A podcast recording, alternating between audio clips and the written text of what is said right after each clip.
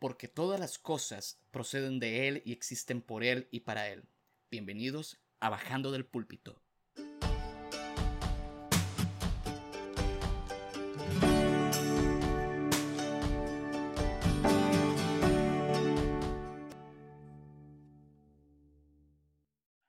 Bienvenidos al primer episodio de Bajando del Púlpito, un podcast de la Iglesia del Betel para la Iglesia del Betel. Mi nombre es Daniel Soto y el día de hoy me acompaña mi amigo Daniel Bojorge, que nos va a estar acompañando también durante eh, estos programas. Y para nuestro primer episodio tenemos con nosotros a Esteban Vargas, mejor conocido como Itan, nuestro pastor de misiones, el cual el domingo pasado nos compartió un sermón bastante bueno basado en eh, Lucas 10, del 25 al 37, el cual tituló Jesús dijo, ahora ve y haz lo mismo. Itan, un placer tenerte acá. ¿Y qué te parece si para empezar nos ayudas resumiendo una frase, una oración o tal vez una descripción pequeña de lo que hablaste el domingo anterior? Este, hola, hola amigos, ¿cómo están? Qué bueno, qué bueno estar con ustedes este, otra vez y a la distancia, ¿verdad? Eh, un gusto verles. Creo que la mejor forma por explicar la perspectiva del buen samaritano es ejerce misericordia, ejerce amor al prójimo. No, así, anda, creo que nuestro Señor Jesucristo finaliza el, el pasaje de Lucas, ¿verdad? La parábola diciéndole al intérprete de la ley, anda, ahora anda y ve y haz lo mismo. Es decir, replica, actúa conforme a lo que te he enseñado. Esa creo que podría ser la mejor forma de, explicarlo. Claro, muy bueno. Itan, ahora acabas de mencionar algo muy importante, el tema de la misericordia. ¿Cómo definirías misericordia? Ok, voy a tratar de darles dos definiciones. Una, una primera que es una definición personal, por lo menos que me gusta verla a mí de esa manera, y es que misericordia es una palabra compuesta, ¿verdad? Es una palabra que une la perspectiva de la miseria humana, es decir, miseria, concordia, que significa corazón, con el corazón de Dios. Entonces es la palabra que, que une, digámoslo así, la miseria humana con el corazón de Dios. Pero también podríamos hablar que misericordia en un modo práctico es sentir una profunda compasión por aquellas personas que sufren. Pero también lo veo como, como una virtud divina, que, que Dios ejerce con nosotros día con día. ¿verdad? La misericordia de, de Dios se renueva cada mañana, ¿verdad? Y lo podemos ver constantemente. Es una perspectiva de compasión, de amor, este, hacia alguien más, digámoslo así. Excelente, Muchas gracias por esas definiciones. Y justamente conversando un poco más con respecto al significado práctico de esa misericordia, para vos, ¿qué tipo de acciones eh, o obras u obras puede realizar el creyente justamente para llevar a la práctica esta misericordia que primero viene de parte de Dios, pero que después eh, ejercemos justamente hacia otras personas? Ok, vamos a tratar de dar un ejemplo rápido. O sea, esta pandemia nos ofrece opciones, bueno, grandes en las que podemos estar pensando ¿verdad? Y, valorando nosotros cada día. Vamos a una sencilla. Este, por lo menos de mi perspectiva personal, he podido notar de que todos los, todos los días encontramos personas con hambre. ¿verdad? Encontramos personas sin trabajo. Este, no sé si a ustedes les pasan, pero constantemente hay personas que llegan y te tocan la puerta literalmente a tu casa y te dicen, mira, este, hoy no tengo que comer o tengo que llevarle comida de boca a mis hijos, a mi familia, a mis padres. O sea, por lo menos es algo que yo personalmente estoy viendo prácticamente todos los días, ¿verdad? Y obviamente hay un universo de personas que tienen esas necesidades.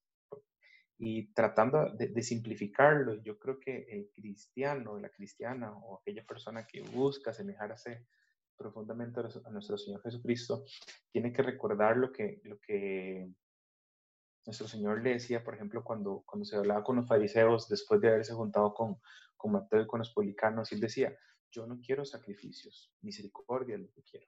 ¿Okay? Entonces, en, aún en esas cosas sencillas, yo considero que tenemos que dejar de lado nuestros prejuicios, nuestros tradicionalismos, nuestras este, propias barreras que nosotros hemos planteado y ayudar a aquellos que lo están necesitando. Personalmente, es una perspectiva propia. Eh, yo procuro no poner no anteponer un, una pregunta para decirle a la persona por qué la ayudo o por qué no la ayudo. Y estoy hablando de algo tan sencillo como alimento, ¿verdad? Porque es parte de lo que, lo que nos, nos habla nuestro Señor Jesucristo. En, déjenme recordar, creo que es un pasaje en, en, Marcos 12, eh, permítanme un segundo, no mentira, Santiago 2, Santiago 2 era el apóstol Pablo el que hablaba de la, la, necesidad de, supongamos que un hermano o una hermana no tiene con quién vestirse y carece de alimento diario. Estoy este, leyéndole Santiago 2, 15. Eh, y uno de ustedes le dice que, que le vaya bien, abríguese y coma hasta saciarse, pero no le dan el necesario para el cuerpo. ¿De qué le va a servir esto? ¿Okay? Y es prácticamente el mismo principio. Es decir, eh, mi, llamado bíblico inclusive hacia la misericordia procura satisfacer esa necesidad básica que tienen nosotros. Y hoy en día, más que nunca, yo creo que tenemos esa oportunidad. Y estoy hablando de algo sumamente sencillo, que es ayudar a las personas a llevar alimentos a sus casas, porque ese alimento está faltando. Y estoy dando un ejemplo particular en que nosotros podemos ver desde una perspectiva personal.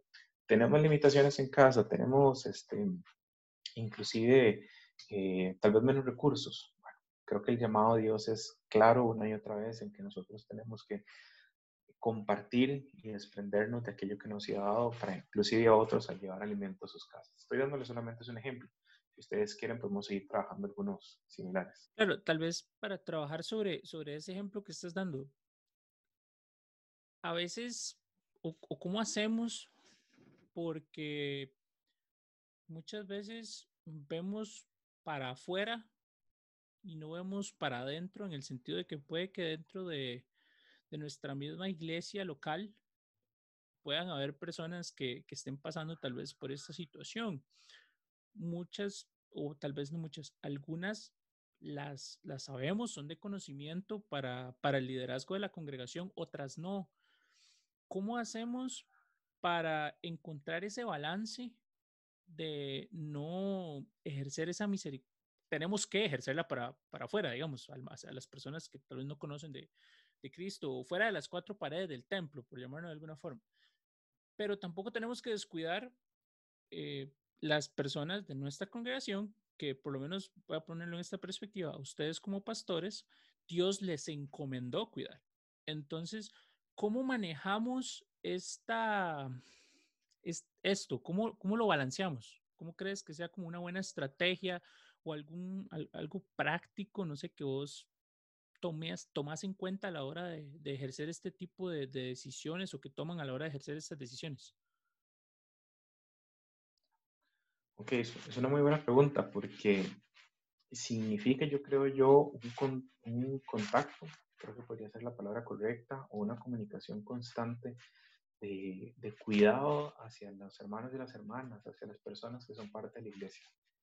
Y porque no podemos esperar que sean las personas las que necesariamente nos muestren su necesidad o nos la cuenten o nos la expliquen.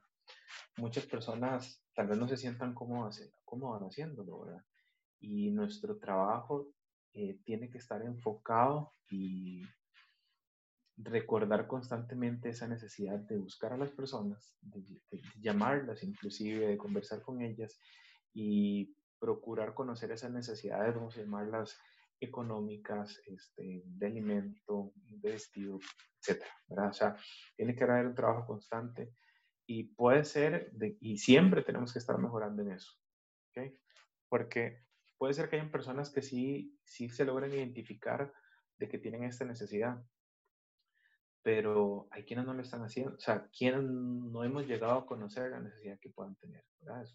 No, quiero dar por un hecho que conocemos todas las necesidades de la congregación, porque este, no es así. Es decir, eh, puede ser que haya un trabajo que todavía tengamos que seguir desarrollándolo, y yo creo que está a nivel de todo el liderazgo de la iglesia, ¿verdad? Hay muchísimas eh, partes del cuerpo, nos, decía, nos dice Efesios, este, que conformamos este cuerpo que se llama iglesia tenemos que estar trabajando y en esta misma visión, ¿verdad? El cuerpo pastoral tiene un trabajo eh, de liderazgo ahí, pero también tenemos muchísimas otras partes del cuerpo que nos pueden colaborar en, esta, en esta importantísima tarea.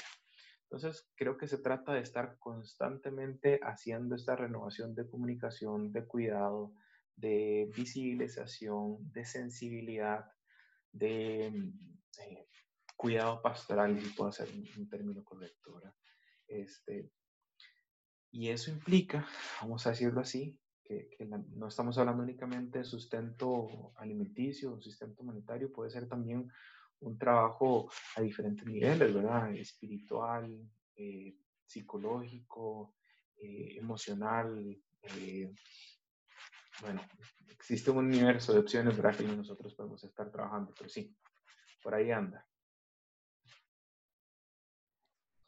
Sí, muchas gracias. A mí me hizo mucho recordar justamente la necesidad encomendada por parte de Dios del creyente, justamente de estas buenas obras. Y pienso mucho en Efesios 2.10, porque somos hechuras de Dios, creados en Cristo Jesús para buenas obras, las cuales Dios dispuso de antemano a fin que las pongamos en práctica. Entonces, creo que existe un compromiso necesario en la vida del creyente justamente a esta aplicación de las buenas obras, de estas obras de misericordia, y que de hecho son ese fruto, esa forma de reconocer eh, a ese creyente verdadero. Entonces, eh, pienso que la iglesia también tiene un llamado general a esto y también nosotros como en nuestra individual, individualidad. Eh, quisiera preguntarte un poco sobre cómo ves eh, ambas partes, ¿verdad? Creo que ya, ya mencionaste un poco con respecto a, a la parte individual, cómo cada uno puede, pero eh, tal vez de una manera más, más concreta, ¿crees,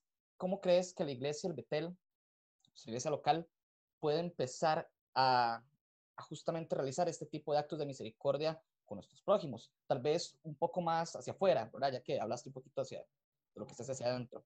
¿Qué es lo que hace falta quizá? Tal vez ahí también agregar, no sé, eh, estamos en un contexto bastante particular ahorita, ¿verdad? En, media pandemia, eh, estamos llamados a quedarnos en casa y, demás eh, regulaciones, ¿verdad? Debido a la situación. Entonces, en este contexto específico, tal vez ser más, más concretos ahorita eh, para cualquier hermano o hermana que esté escuchando esto, ¿qué puede hacer?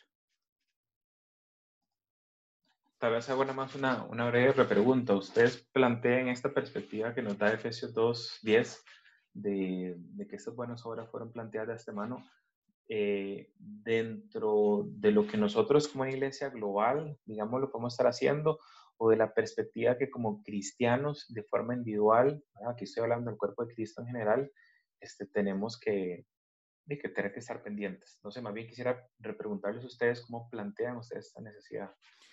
Bueno, partiendo del punto de que la iglesia local eh, es la representación de la iglesia universal, creo que, que a, a, mi perspectiva aplica para ambos. Este, esas obras creo que, están preparadas para la iglesia, pero ¿cómo las vemos tangibles? A través de la iglesia local.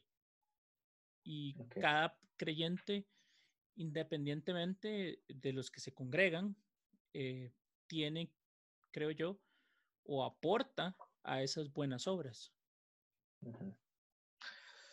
Ok, yo creo que la misericordia es tiene que ser un reto ministerial y tiene que ser también un reto em, individual. ¿ok? Empezamos por el reto individual. Eh, ¿Por qué? Porque es un reto individual, porque es un llamado bíblico específico para cada uno de nosotros. ¿ok? No vamos a revolver, digamos, volver a los diferentes pasajes que hemos estado conversando al respecto, pero si ustedes se fijan, eh, nuestro Señor Jesucristo nos llamó una y otra vez a estar pendientes de, de grupos específicos, ¿verdad? Por ejemplo, eh, las, viudas, este, los huérfanos, vamos a hablarlos en conceptos del siglo XXI a personas en condición de vulnerabilidad, ¿verdad? Que pueden ser parte de nuestra congregación o que pueden ser parte de nuestra comunidad. Entonces, si volvemos al factor personal, perdón, al factor individual, este, yo creo que tiene que haber un proceso de introspección de cada uno de nosotros, ¿verdad? Y ojalá que nosotros tengamos la, la interesa decirle a, a Dios, escudriñanos o escudriñame, ¿verdad? Para poder identificar personalmente en aquello en lo cual yo puedo ejercer este, esta misericordia, eh, mediante la cual yo puedo ejercer estas, estas buenas obras para las cuales he sido llamado, ¿verdad? una forma correcta de ejercer mi fe. Yo creo que las buenas obras desde, desde la perspectiva bíblica no, no, nacen necesariamente ni tenemos que supeditarlas a como las piensa el mundo, ¿verdad? En términos únicamente de activismo, o sea, tienen que, están relacionadas con una forma también ministerial y ejercicio, ejercicio ministerial, perdón. Este, eso por un lado. Entonces, yo creo que el reto es primero decirle, Dios, escudriñame y redargúyeme si es necesario y, y, confróntame para que a lo que yo he llamado pueda ser llevado adelante. Y me planteas un reto muy interesante, Dani, Dani Soto, porque el, el tema de la pandemia hoy en día eh, y todas las limitaciones que tenemos, o sea, tenemos eh, en este momento puesto la, la puerta del templo aún, aún cerrada al público, ¿verdad? Y aunque pueda ser que la podamos abrir por el tema de las aperturas y restricciones, probablemente todavía esa puerta esté ahí como, eh, digámoslo así, eh, no el público lleno, ¿verdad? Tal vez. Y eso nos plantea el tema que tampoco podemos andar con la comunidad viendo estas, estas diferentes necesidades que podamos tener. Eh, creo en principio, y eso, y eso, y es un factor per personal, de que el primer gran elemento que tenemos que hacer nosotros es volver a ver a nuestra iglesia, en principio, de todas las necesidades que estamos teniendo. Eh, ¿Por qué no? Dios ha bendecido muchísimo a Betel este, en términos de, como lo digo, de su sostenibilidad como financiera este, y le ha dado una, de un, muy buen desempeño en esa parte. ¿Por qué nosotros inclusive no considerar colaborar con algunas otras eh, personas que están trabajando en el ministerio, que están llevando problemas o personas que son parte de otras congregaciones?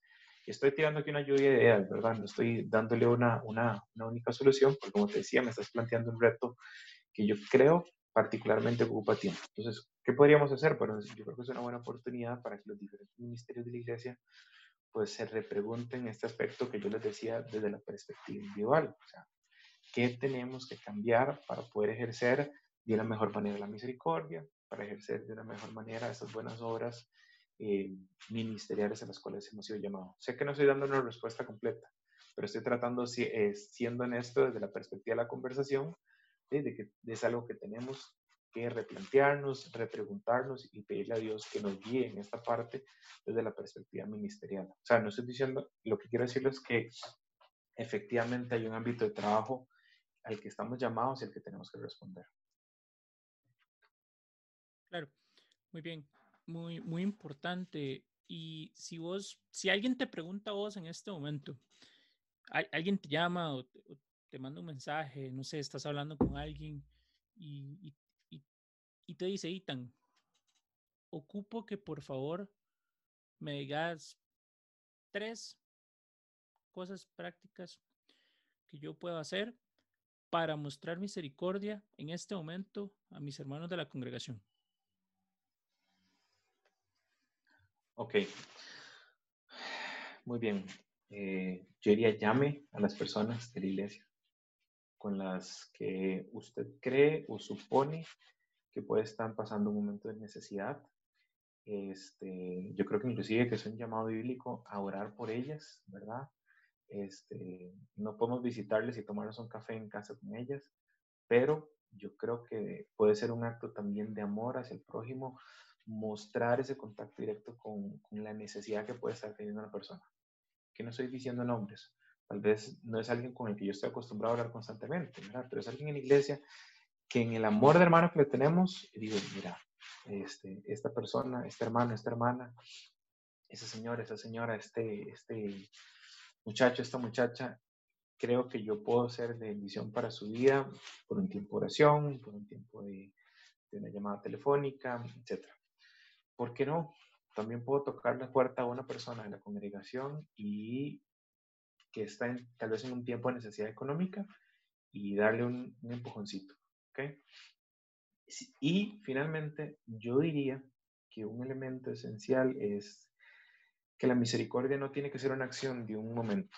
Inclusive, volviendo al pasaje que compartíamos el domingo, que es la parábola del buen samaritano, eh, la parábola cierra hablando con el hecho de que el buen samaritano dejó una misericordia eh, en el tiempo, ¿verdad? Duradera. no solamente lo, lo, lo vendó, lo limpió, lo subió a su caballo, sino que lo llevó hasta el mesón y lo dejó al cuidado de otra persona por un largo periodo de tiempo o un mediano periodo de tiempo. Entonces podemos buscar este, una colaboración hacia alguien que esté en necesidad de nuestra congregación por un tiempo prolongado, comprometernos con otra persona de la congregación, darle un seguimiento. Y ese seguimiento puede ser, este, eh, puede ser, puede ser económico, puede ser alimentario, debería ser siempre espiritual, en oración, en compartir la palabra. Y yo creo que como iglesia, ¿verdad? Como hermanos y como hermanas, en todo momento tenemos que ser eh, intensos, vamos a utilizar el término, a la hora de compartir la palabra de Dios y en compartir espiritualmente con otras personas, que es una forma necesaria de misericordia de compartir la palabra de verdad, las buenas nuevas de salvación, si es necesario también compartirlas. Este, creo que es un acto maravilloso que podemos realizar. Entonces yo diría, este, contacto, resumiendo las tres, contacto con, con, otras personas con las que no estamos tal vez acostumbrados a hacerlos, darles un empujón este, en, la, en el área que sea necesaria que tenga esta persona y hacerla perdurable en el tiempo. ¿verdad? Este, en la iglesia estamos llamados a dar un, un, alimento constante a los, a los otros hermanos y hermanas y inclusive, ¿por qué no? Podemos hasta a llevar una relación de, de discipulado, si fuera el caso, digámoslo así, de mentoreo, si fuera necesario. Eh, y yo creo que es un llamado que debemos tener todas aquellas personas en la iglesia o en la iglesia en general, este, que estamos enfocados en alguna forma de liderazgo, ¿verdad? El discipulado, la oración, el compartir la palabra, el pastoreo, el cuidado integral. Sí, gracias, y Tal vez ahí me gustaría también ampliar, ¿verdad? De que el discipulado es un llamado para todos. Eh, no es una excusa, creo yo. Para, no, no voy a entrar en este tema porque creo que podríamos hablar 40 minutos eh, más de esto, pero definitivamente el discipulado es algo que todos los clientes debemos hacer porque Cristo se lo dejó, encomendó a todos sus seguidores y es una forma, creo yo, muy bonita de, de dar y expresar misericordia. Correcto, correcto. Itan, te agradecemos muchísimo por brindarnos este espacio para poder conversar un poquito más acerca del sermón de este domingo y pues también por estrenar este espacio que hemos llamado Bajando del Púlpito. Estoy completamente seguro de que será de gran bendición para los hermanos y las personas en general que escuchen, que escuchen cada una de estas cuestiones más prácticas sobre el ejercicio de la misericordia. Así que te agradecemos profundamente eh, y de verdad esperamos también tenerte pronto por acá de nuevo. muchas, muchas gracias muchachos. Es un gusto siempre compartir con ustedes y conversar.